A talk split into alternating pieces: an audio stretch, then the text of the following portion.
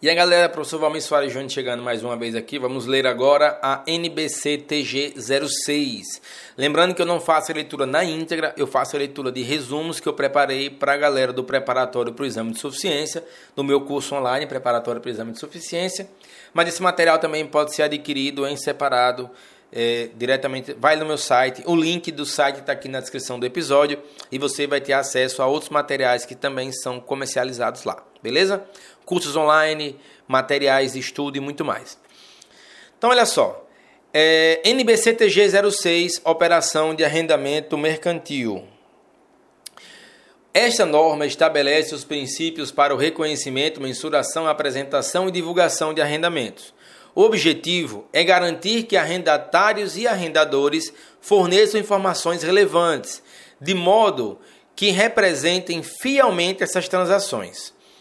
Essa, essas informações fornecem a base para que usuários de demonstrações contábeis avaliem o efeito que os arrendamentos têm sobre a posição financeira, o desempenho financeiro e os fluxos de caixa da, da entidade. Perdão.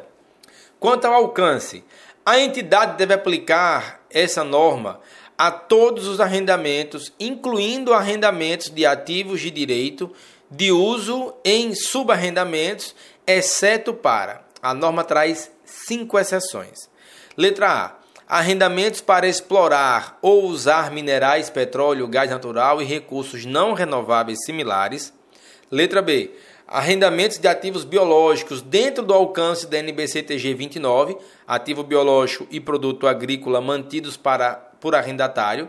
Letra C. Acordos de concessão de serviço dentro do alcance da ITG 01, contratos de concessão. Letra D. Licenças de propriedade intelectual conseguida por arrendador dentro do alcance da NBCTG 47, receita de contrato com cliente. E letra E. Direitos detidos por arrendatário previsto em contrato de licenciamento dentro do alcance da NBCTG 04, ativo intangível, para itens como filmes, gravações em vídeo, reproduções, manuscritos, patentes e direitos autorais. Quanto à separação de componentes do contrato, vamos falar primeiro de arrendatário. Para o contrato que contém um componente de arrendamento e um ou mais componentes adicionais de arrendamento ou de não arrendamento, o arrendatário deve alocar a contraprestação no contrato a cada componente de arrendamento com base no preço individual relativo do componente de arrendamento e no preço individual agregado dos componentes de não arrendamento. Já quanto à postura do arrendador, para o contrato que contém um componente de arrendamento e um ou mais componentes adicionais de arrendamento ou de não arrendamento, o arrendador deve alocar a contraprestação no contrato aplicando os itens. Aí aqui uma série de itens, do 73 até o 90 da norma NBC-TG 47, que é de receita de contrato com o cliente. Quanto a prazo de arrendamento, a entidade deve determinar o prazo do arrendamento como prazo não cancelável do arrendamento, juntamente com letra A. Períodos cobertos por opção de prorrogar o arrendamento, se o arrendatário estiver razoavelmente certo de exercer essa opção. E letra B, períodos cobertos por opção de rescindir o arrendamento, se o arrendatário estiver razoavelmente certo de não exercer essa opção. Ao avaliar se o arrendamento está razoavelmente certo de exercer a opção, perdão, ao avaliar se o arrendatário está razoavelmente certo de exercer a opção de prorrogar o arrendamento ou de não exercer a opção de rescindir o arrendamento, a entidade deve considerar todos os fatos e circunstâncias relevantes que criam incentivo econômico para o arrendatário exercer a opção de prorrogar o arrendamento ou de não exercer a opção de rescindir o arrendamento. O arrendatário deve reavaliar se, é, se está razoável, certo o arrendatário deve reavaliar se está razoavelmente certo de exercer a opção de prorrogar ou de não exercer a opção de rescindir. por ocasião da ocorrência de evento significativo ou de alteração significativa nas circunstâncias que, letra A, estiver dentro do controle do arrendatário e letra B, afete se o arrendatário estiver razoavelmente certo de exercer a opção não incluída anteriormente em sua determinação de prazo de arrendamento, ou de não exercer a opção incluída anteriormente em sua determinação do prazo do arrendamento. Aqui uma observação minha é muito uso do RR, arrendador, arrendatário, arrendamento, tem hora que dá uma travada. A entidade deve revisar o prazo do arrendamento se houver alteração no prazo não cancelável do arrendamento. Por exemplo, o prazo não cancelável do arrendamento será modificado se quatro casos. Letra A o arrendatário exercer a opção não incluída anteriormente na determinação do prazo de arrendamento pela entidade. Letra B.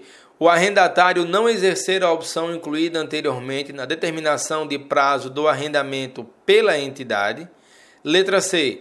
Ocorrer evento que obrigue contratualmente o arrendatário a exercer a opção não incluída anteriormente na determinação do prazo do arrendamento pela entidade, ou letra D, ocorrer evento que proíba contratualmente o arrendatário de exercer a opção incluída anteriormente na determinação do prazo do arrendamento pela entidade. Vamos lá, arrendatário. Na data de início, o arrendatário deve reconhecer o ativo de direito de uso e o passivo de arrendamento. Já o arrendador deve classificar como um de seus arrendamentos como arrendamento operacional ou arrendamento, arrendamento, arrendamento financeiro. O arrendamento é classificado como arrendamento financeiro se transferir substancialmente todos os riscos e benefícios inerentes à propriedade do ativo subjacente o arrendamento é classificado como arrendamento operacional se não transferir substancialmente todos os riscos e benefícios inerentes à propriedade do ativo subjacente. Eu vou ler esse parágrafo de novo devido à sua grande relevância. O arrendamento é classificado como arrendamento financeiro se transferir substancialmente todos os riscos e benefícios inerentes à propriedade do ativo subjacente. Por outro lado, o arrendamento é classificado como arrendamento operacional se não transferir substancialmente todos os riscos e benefícios inerentes à propriedade do ativo subjacente. Arrendamento financeiro sobre reconhecimento e mensuração.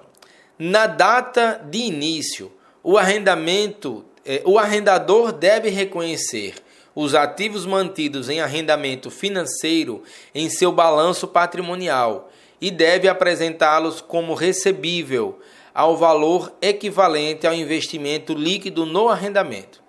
Já no arrendamento operacional, também falando de reconhecimento e mensuração, o arrendador deve reconhecer os recebimentos de arrendamento decorrentes de arrendamentos operacionais, como receita, pelo método linear ou em outra base sistemática o arrendador deve aplicar outra base sistemática se essa base representar melhor o padrão em que o benefício do uso do ativo subjacente é diminuído.